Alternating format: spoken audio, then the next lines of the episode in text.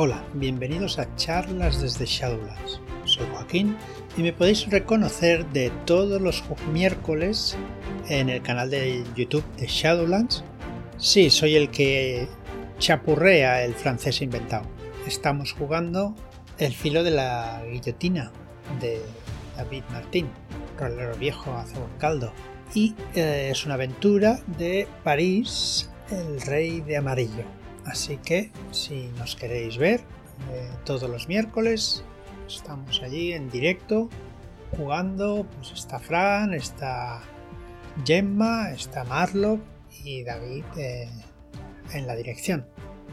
Bueno, eh, por arte de magia, la semana pasada vimos cómo se utilizaba la magia y los tipos de hechizos que hay en el rastro de Tulu. Eh, nos, saltamos eh, parte del libro donde se hablaba de los tomos porque me pareció más lógico hablar de los hechizos en un día que eh, los hechizos tenían mucho más sentido o bueno sentido más sí más sentido de utilizar no es esos días señalados en el calendario como mágicos no puede ser pues San Juan o otros días. Y hoy pues me dedicaré a hablar un poco de los tomos eh, y cómo utilizamos los tomos en el rastro de Tulu. Eh, no sin antes deciros que tenemos que el viernes pasado empezamos la preventa de eh, la revelación final. Echarle un ojo porque es una aventura que también estamos jugando eh, los viernes, nos la está dirigiendo Fran y está quedando muy chula y es muy, muy, muy interesante, ¿vale? Pues sin más, eh, empiezo a hablaros un poquito de, los tomos. los tomos nos dicen en el juego que pueden ser utilizados por los guardianes de varias formas, ¿vale? La primera puede ser en forma de pista, ¿vale? Que eh, que contengan hechos claves para la aventura, hechizos necesarios para poder seguir u otros requisitos para resolver el misterio y así poder alcanzar el clímax de, de la aventura. ¿Vale? Esto es una forma.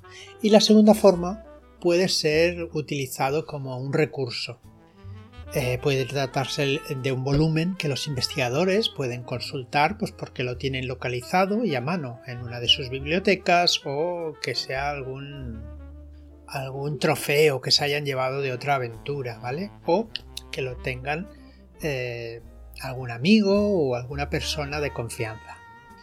Estos libros los usarán para extraer información general no es importante para la aventura, pero sí que para puede añadir algunos datos de color o, pistas eh, de, otro, de otro tipo, ¿vale? Que no sean claves, me refiero.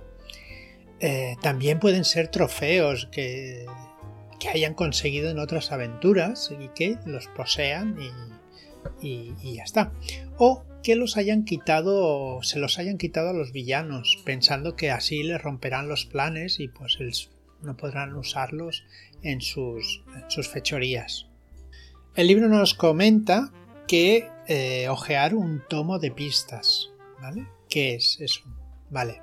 Es una tarea que consume una hora por cada 100 páginas impresas o 10 páginas escritas a mano, ¿vale? Esta tarea pues consume eso.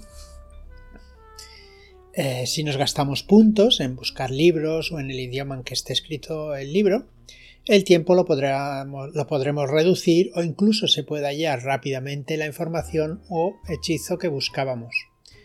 A discreción de los guardianes. Los guardianes decidirán pues, si es importante que lo vayan rápido o si lo que se está gastando es bastante o suficiente para encontrar lo que está realmente buscando. Estamos hablando de eh, tomos como pistas, ¿vale? Y se trata de ojearlo rápidamente. Eh, ojear un tomo de los mitos no proporciona puntos de los mitos de Tulu. ¿vale? Si en algún caso hace que o el libro nos dice que aunque lo ojeas puedes proporcionar puntos en alguna habilidad, que no siempre es en los mitos, solo se sumarán una vez por aventura. así que los que estéis acostumbrados a munchkinear, pues como yo por ejemplo, pues no podremos hacerlo, ¿vale? Muy bien. ¿Qué significa estudiar un libro como recurso? ¿Vale? Una cosa es ojear y la otra cosa es estudiar. Vale, esta tarea puede llevar el tiempo que los, que los guardianes crean conveniente. Si estudiamos un tomo de los mitos nos hará comprender de forma básica su contenido, pudiendo ser hechizos u otros secretos que, que estén escritos en él. Estudiar sí proporciona puntos de los mitos de Tulu, si el libro los da, claro, evidentemente, y solo los concede la primera vez que estudiemos el libro. Aquí el munchkineo tampoco está permitido, ¿vale? Es eso de, ¿me lo leo tres veces? Pues no, ¿vale? Te da puntitos las primeras veces que lo leas, o que lo estudies, ¿vale? Que lo estudies. Bien, ahora os leeré un poquito la biblioteca que hay en el libro os iré diciendo qué libros hay. Y eh, lo que nos comenta también el libro es el rastro de Tulo, es que no se especifica qué hechizos están en cada libro. Los guardianes deberán seleccionar de entre los tomos que aparezcan en la aventura y entonces ahí incluir los libros, los hechizos que, que necesite en la aventura y los podrán ir poniendo pues en el libro que, que encuentren o el libro que el guardián o la guardiana le, parezca bien. No es necesario, eh, en, el libro no vienen eh, cuáles están en cada libro ni, ni nada. ¿Vale? Bien, pues empiezo con Al-Azif de Abd al-Arzrat. Está escrito en el 730 después de Cristo y en árabe evidentemente necesitamos para leerlo saber árabe, ¿vale? Y como todos los demás libros, necesitamos el idioma en el que estén escritos, porque si no, pues no podremos leerlo, evidentemente. Eh, ¿Este libro qué es? Es la versión original y más completa del Necronomicon, ¿vale? Mm, se cree que no existe ninguna copia de, este libro, con lo cual, pues no es muy probable que lo encontremos en las aventuras, aunque los guardianes eh, tienen derecho de hacer lo que les dé la gana. Este libro nos va a, proporcionar cuatro puntos para los mitos de Tulu, ¿vale? pero si lo estudiamos, evidentemente. Otro libro es el Necronomicon, esta traducción es la más famosa que hay, está traducida por Olaus Wormius y es del 1623 y está escrito en latín, en latín. Nos proporciona tres puntitos de los mitos de Tulu, ¿vale? Eso sí, veremos cómo acabamos. Otro libro es Azazot y Azazot and Others de Edward Pigman de 1919. Está escrito en inglés y esta no nos proporciona mitos, pero sí nos proporciona un punto de sentir el peligro. este nos da otro tipo de habilidad. Muy bien. Eh, esto es una colección de las primeras obras del poeta de Arkham, ¿vale? Entre ellas entre leyendas locales y desconcertantes conocimientos que tuvo en su vida.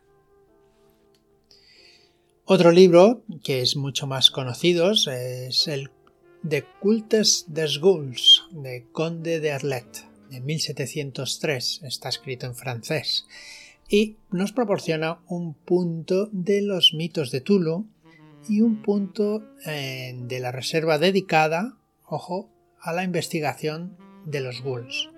¿Os acordáis de, era, de qué eran los puntos dedicados, no? estos puntos eh, son puntos de investigación que podremos gastar siempre que eh, estemos investigando algo referente a los ghouls. ¿vale? En este caso es de los ghouls. Eh, este punto de investigación no, no se puede gastar en otra cosa. ¿vale? O sea, lo tendremos que añadir en nuestra ficha, pero tendremos que aclarar que es un punto dedicado a la investigación de los ghouls.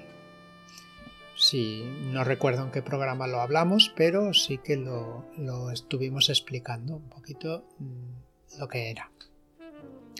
Sigo. The Vermis Mysteries de Ludwig Prin.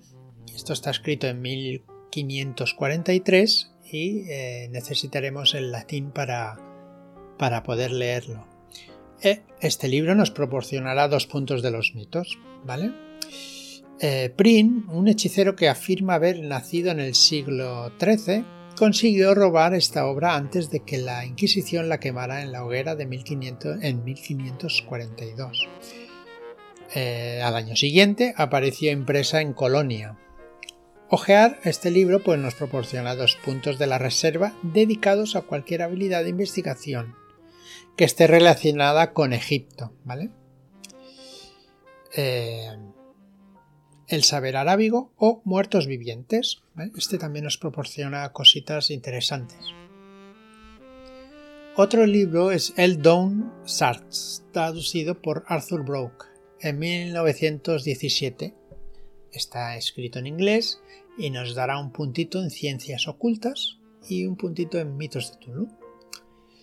Em, bien, dos en 1882, dos eruditos de Cambridge extrajeron 21 fragmentos de cerámica de un estrato triásico mientras efectuaban una excavación en Eldon, Sussex.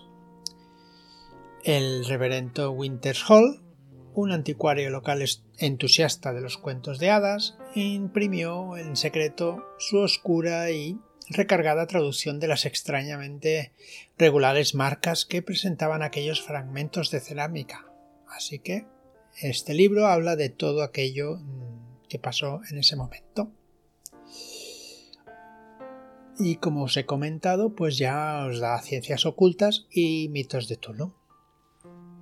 Otro libro es Geheimes Mysterium de von Asien de Gottfried Mulder.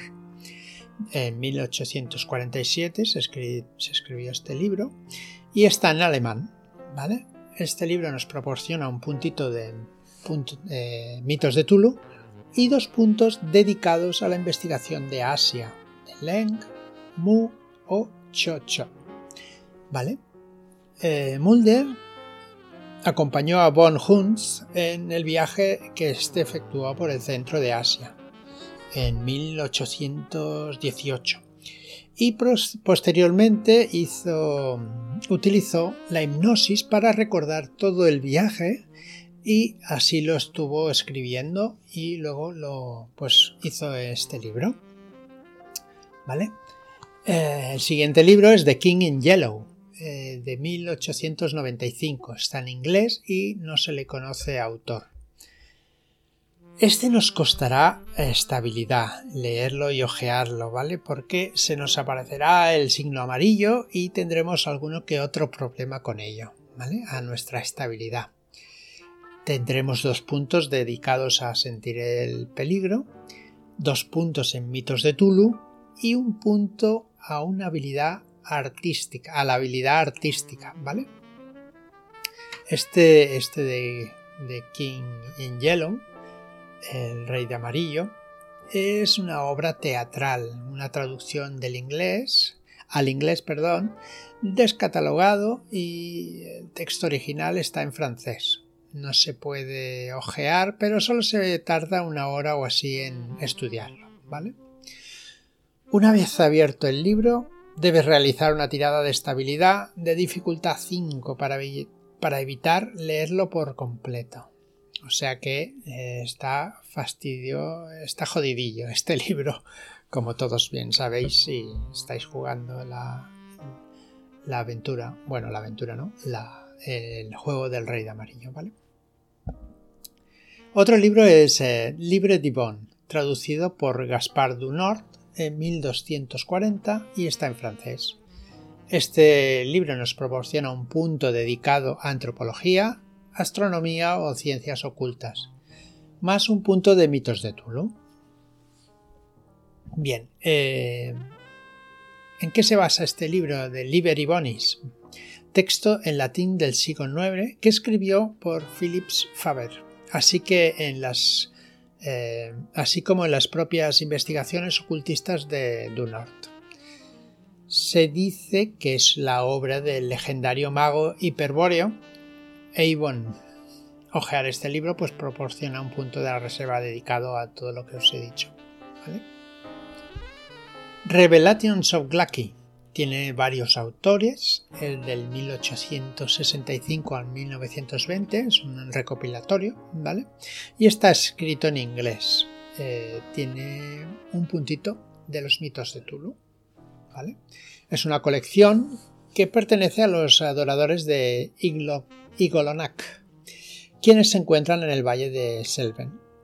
Cualquiera de los volúmenes de esta colección, que casi nunca se ha hallado intacta, puede contener viles secretos y hechizos, ¿vale? También nos tocará la estabilidad el, leer, el estudiar este librito. Muy bien.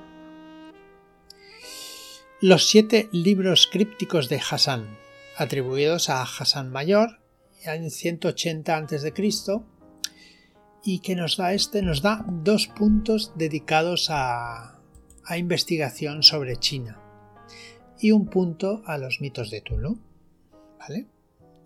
El Chi Pen Su Xian, Le Suite and siete libros escritos en las tinieblas, se atribuye a Hassan el Mayor, un sabio legendario cuya fecha de nacimiento y muerte se desconocen, pero que según varias fuentes vivió en el 4200 a.C. Por último os hablaré de la decimotercera sonata, op 76, de Alexander Scriabin que quizá no se sabe de cierto, está escrita en 1915. El compositor loco, Scriabin, de nacionalidad rusa, creó 10 sonatas para piano, entre las que se encuentra el Opus 68. Eh, esta sonata se conoce con el nombre de Misa Negra. Scriabin murió en 1915 año en que estaban planteando efectuar una interpretación multimedia en, el Himalaya, denominada Mysterium, que traería consigo el fin del mundo. Una secta de magos herméticos rusos consiguió sacar a escondidas el manuscrito original de la decimotercera sonata, tras la Revolución rusa. Hasta el día de hoy, dichos magos se han dedicado a vender copias en el mercado negro ocultista, así como a entusiastas de la música para conseguir fondos. Si tocamos esta sonata, requerirá un, punto de habilidad eh, artística del piano.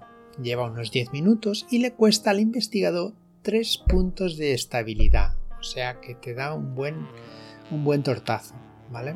Asimismo, le concede dos puntos de reserva dedicada para sentir el peligro y un punto de los mitos de Tulu, que en ambos casos solo sirven para abordar fenómenos relacionados con Yog-Sothoth. Estos puntos se recuperan inmediatamente tras usarlos. Bien, pues nada, eh, os he estado hablando. Hay algunos hechizos, hay, perdón, hay algunos tomos más, pero bueno, os los dejo que los descubráis vosotros mismos y después le añadís los hechizos que más os convengan. Eh, sin más, pues acabo el, programa de hoy. Os doy las gracias por escucharme y por estar ahí. Eh, no dejéis de entrar en shadowlands.es barra rastro para saber lo que estamos en lo que tenemos en preventa, que es la revelación final, y echarle un ojo porque es una campaña de cinco aventuras que están realmente bien. Desde el inicio, que es el gancho, totalmente estupendo.